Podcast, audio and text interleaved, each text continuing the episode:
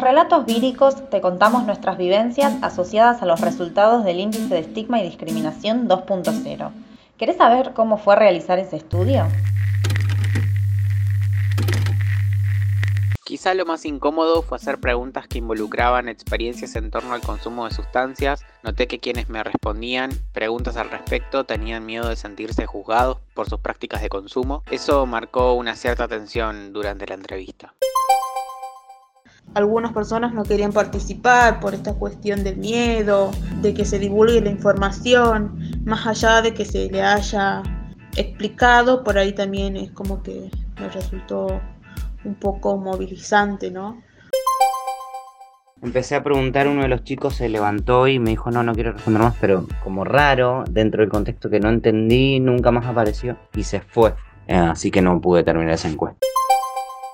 Había un apartado del cuestionario que era para que la persona se pueda explayar en alguna de las situaciones que había descrito. Y habían cosas terribles que uno a veces piensa, bueno, estamos en el 2021, esto ya no pasa, y después te enterás y sí, sigue sucediendo, quizás en menor medida, pero es tremendo. Y después cuando corregías las encuestas, cuando te tocaban respuestas de las personas que no conocen sus derechos o que desconfían de la confidencialidad de su historia clínica o que sufrieron discriminación en el trabajo, cualquiera de esas situaciones también era movilizante, como wow.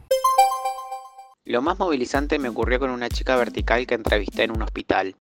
Llamamos verticales a las personas que nacieron con VIH, dado que se denomina transmisión vertical a la transmisión que se produce entre la persona gestante y su hija. Ella no se atendía allí, sino que su médica era quien trabajaba en dicha institución y la paciente fue a buscar una receta para solucionar trámites burocráticos con la obra social. Al margen que estaba muy apurada, no quería hablar en absoluto de su diagnóstico, estaba muy negada, la familia y ella lo ocultaban muchísimo, al punto que fue la primera vez que habló con alguien sobre su VIH que no fuera ni su familia ni su médica. Además, pudo soltar muchas cosas que tenía guardadas.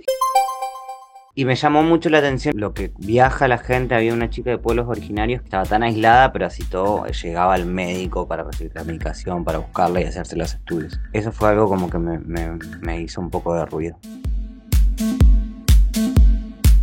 También había realidades muy distintas en cada una de las provincias, entonces tener la capacidad para adaptarse a cada uno de los problemas que se presentaban en cada lugar, cada comité de ética, cada dinámica interna de los hospitales o las poblaciones en sí de determinadas provincias. Por ahí en algunas provincias era más fácil encuestar a mujeres, en otras era más difícil encuestarlas. La Red Argentina de Jóvenes y Adolescentes Positivos es una asociación civil de personas de entre 14 y 30 años viviendo con VIH. Nos organizamos en núcleos a lo largo y ancho de todo el país, así que ya sabes, si te dio positivo, no estás sole.